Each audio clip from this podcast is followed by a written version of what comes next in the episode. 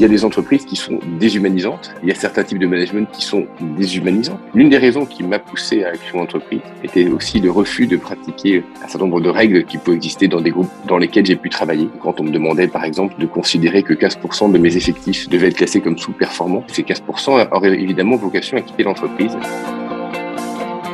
Ce sont des pratiques, personnellement, que je n'ai pas souhaité pratiquer parce que je considère que le, rôle d'un d'entreprise, c'est autant que possible d'emmener 100% de l'effectif avec lui. Alors, ça ne veut pas dire qu'il n'y a pas de temps en temps y avoir des gens qui quittent l'entreprise ou qu'on fait quitter l'entreprise, soit parce que l'entreprise n'est pas le bon lieu pour elle, pour s'épanouir, pour se réaliser, soit également parce qu'une ou deux personnes peuvent être elles-mêmes néfastes à l'entreprise. Si jamais, euh, après euh, les entretiens, on n'a pas réussi à changer les choses, il faut en tirer les conséquences.